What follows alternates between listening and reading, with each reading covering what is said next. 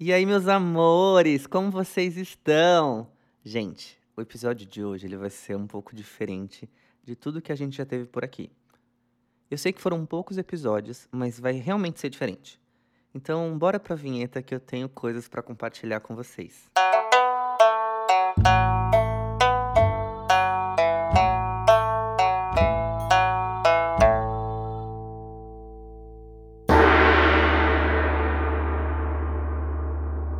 Sei que eu fiquei uma semana sem aparecer por aqui. Isso não quer dizer que eu não tenha pensado muito em vocês e também me cobrei um pouquinho por não ter me feito presente nesse nosso podcast, que eu venho tratando realmente como uma conversa.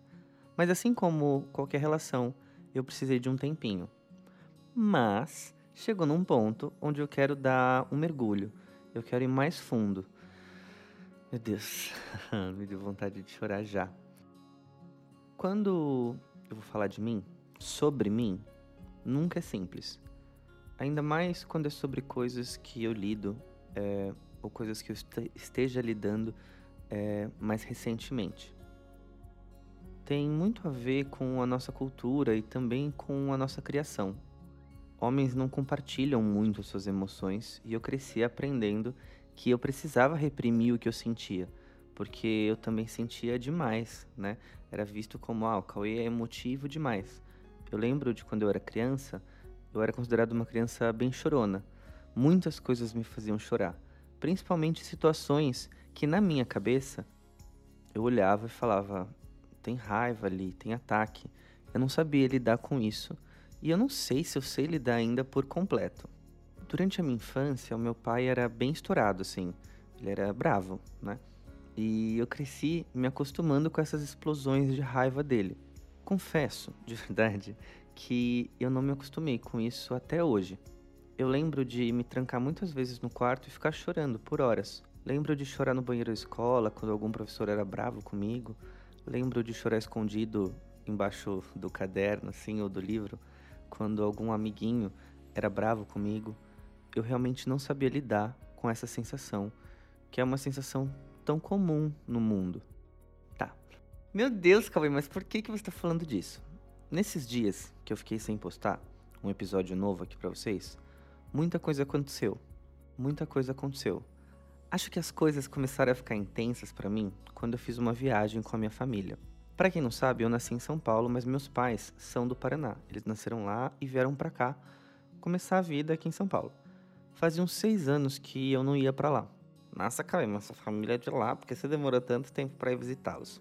A última vez, gente, que eu fui, acho que foi no final de 2015. Eu tava namorando na época. E para quem não sabe, eu me relaciono com homens. E para quem sabe, eu também me relaciono. Enfim, essa cidade é uma cidade bem pequena, cerca de 20 mil habitantes. E eu sempre frequentei lá, desde criancinha, porque os meus avós, tanto os paternos quanto os maternos, moravam lá. Pois bem, lá em 2015, eu estava no sítio de um primo, esse meu namorado da época, e rolou um momento de piada homofóbica que me magoou muito. Sim, eu passei minha vida fugindo disso, lembra? Principalmente cenas de embate, de ataque. Eu não falei nada. Lidei apenas com o meu silêncio e com uma certeza na minha mente. Eu não sei se eu volto para cá tão cedo. Nesses seis anos que eu fiquei sem ir, obviamente eu lembrava da minha família, falava com algum deles, pensava muito na minha avó paterna que tem uns 100 anos, acho eu. Isso é uma grande incógnita. Tem uma discussão sobre a idade dessa minha avó, mas isso não vem ao caso. A minha avó era uma grande vontade que me dava de voltar para o Paraná, já que ela está com uma idade bem avançada e eu estava me preocupando em não ter mais nenhum momento com ela. Então eu decidi ir para o Paraná. E a saída, gente, não foi simples. Hoje eu percebo que eu, como homem gay, pelo menos é assim que eu me vejo até, até esse momento, eu não percebi a sorte ou a vantagem que foi crescer na maior cidade do país, na maior da América Latina e uma das maiores do mundo. Além de estar numa megalópole, eu também estava numa família com condições financeiras que podiam me oferecer um conforto e uma vida estável. Fiquei refletindo muito sobre a dificuldade que é nascer, crescer e viver em uma cidade pequena onde o sistema patriarcal ainda é muito forte. Não que em São Paulo não seja, mas no interior é um pouco diferente. Se você nunca foi para uma cidade pequena, vale a experiência, para fazer um turismo antropológico. Nem sei se esse termo existe, mas, para resumir, passei novamente nessa viagem por condições e situações ali homofóbicas que foram muito desconfortáveis para mim. Consigo me lembrar de um momento específico dessa viagem onde, pela primeira vez em uma situação familiar, eu não fugi de algo. Eu não concordava com o que estava rolando, aquilo estava me fazendo muito mal. E eu entrei em confronto, entrei ali em embate e falei apenas o que eu pensava, o que eu achava sobre tudo aquilo que estava sendo dito. Depois eu fui pro banheiro chorar? Foi. Chorei, falei com uma amiga que me ajudou demais e depois eu voltei para a mesa e aí, né, aquele jantar e tudo mais que estava acontecendo. Posso detalhar isso para vocês em outro momento, mas eu tô querendo dar um panorama geral para vocês. Depois que eu voltei da viagem, na mesma semana, eu participei de um ritual espiritual, de ayahuasca, que também não foi simples para mim. Foi muito forte e muito intenso. Mexeu muito com meu corpo físico. Eu fiquei uma semana bem mal, como se eu tivesse doente sem contar o meu emocional que ficou assim, ainda mais abalado, somando tipo a viagem e o ritual.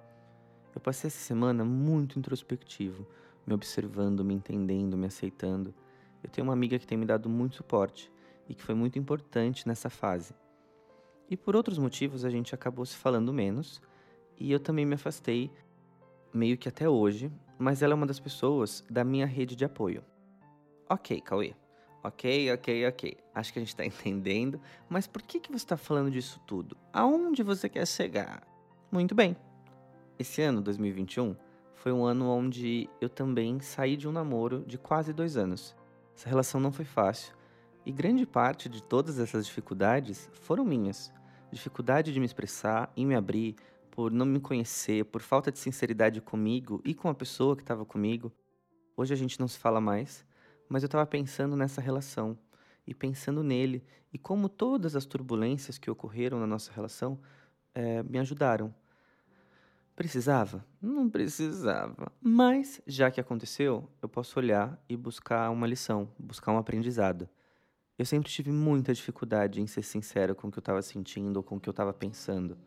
Com tudo que eu penso, com tudo que eu vivo, com tudo que eu sinto, com tudo fica mais fácil. Mas esse meu ex me colocou na parede. Ele sempre me exigiu muita sinceridade, onde muitas vezes eu só não dava conta. Sim, eu queria falar sobre isso, sobre falhar, sobre errar. Todos nós somos seres de luz que ainda não nos vemos assim. Nos deparamos com as nossas sombras, com bom e com ruim. Esses dias eu falei isso com um amigo, sobre ver a bondade em nós mesmos, e eu acho que muitas vezes isso não é simples. Eu tenho muita dificuldade em me ver bom. Eu sei que eu sou, mas eu sei que tem um lugar onde eu ajudo as pessoas, os meus amigos, meus alunos, meus clientes, mas eu também tenho um arquivo mental, tudo de ruim que eu já fiz.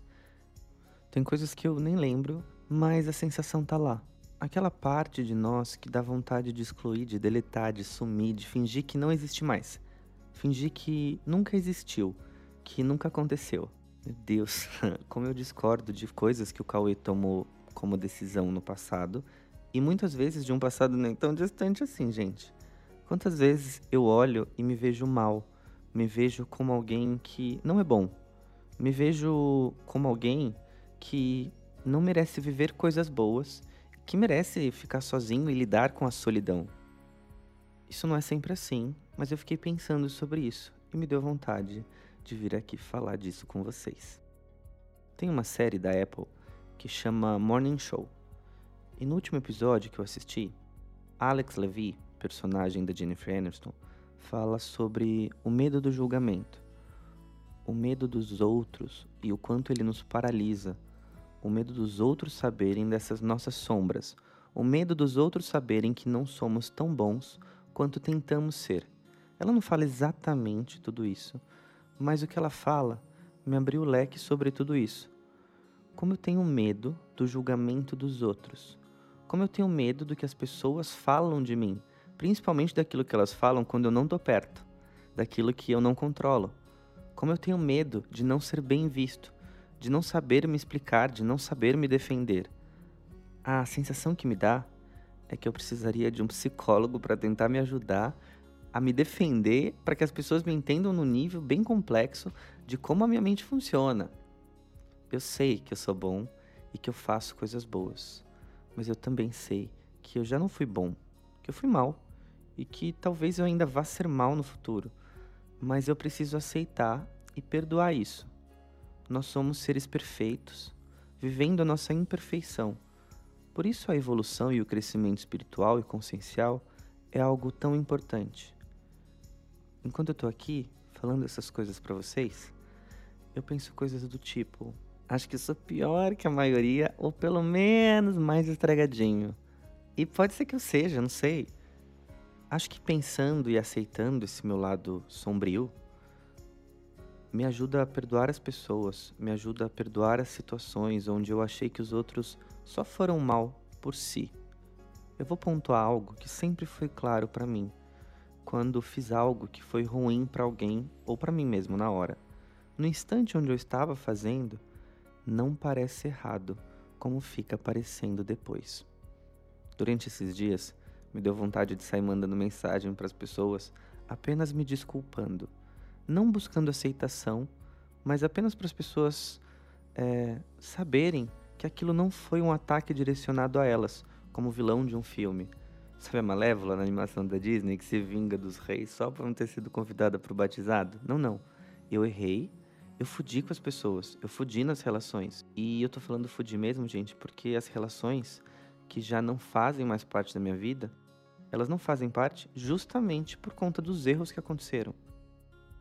As pessoas também erraram comigo, mas agora eu tô falando sobre mim, sobre a minha responsabilidade, sobre o que eu fiz com os outros por conta de uma falta de noção em lidar com o que eu sinto. A tão falada responsabilidade emocional que não fez parte do meu dia a dia por quase 30 anos. Cauê, mas como assim você não tinha responsabilidade emocional? Quando a gente fala em responsabilidade emocional, a gente está falando sobre empatia. E hoje eu percebo que toda a minha educação de bom menino, de bom garoto, que muitas vezes ela me foi útil, Outras, tantas vezes, fizeram apenas com que eu não tivesse a visão sobre o que estava acontecendo de forma mais contextual. Contextual não existe, né, gente? De forma mais contextualizada. Talvez esse episódio fique um pouco confuso. Eu realmente espero que não. Para isso, me dá um feedback lá no meu Instagram, que é Cauê Ferreira, se tá fazendo sentido de alguma forma tudo que eu tô falando aqui para vocês né? Porque eu preciso dar jus ao nome desse podcast. Se você que tá aí, não sei onde, mas está me ouvindo e eu de alguma forma te magoei, fui escroto, te ataquei, não fui tão amoroso quanto você merecia, quebrei com a sua confiança, eu te ofendi, eu fui cruel, eu menti, eu fui seco, desonesto. Me desculpa. Eu não posso apagar nem deletar. Eu não posso refazer que eu posso fazer é tomar consciência disso, entender, querer buscar os aprendizados para que eu não repita nada disso com ninguém. Sim, esse episódio virou um grande desabafo, uma grande limpeza de roupa suja. Nem sei se a expressão é essa, mas assim. Eu sou bom, mas eu também não sou. A minha meta é tentar ser bom, cada vez mais mas sem negar a minha ruindade, esse meu lado negativo. Eu vou precisar aceitá-lo, compreendê-lo e abraçá-lo, pois ninguém fará isso por mim. As pessoas podem me julgar e elas estão no direito delas. Talvez as pessoas mais próximas entendam ou não, talvez as mais próximas tolerem, mas o mais importante no final das contas é a gente com a gente mesmo. Deu para entender, né? Gente, um beijo e até o próximo.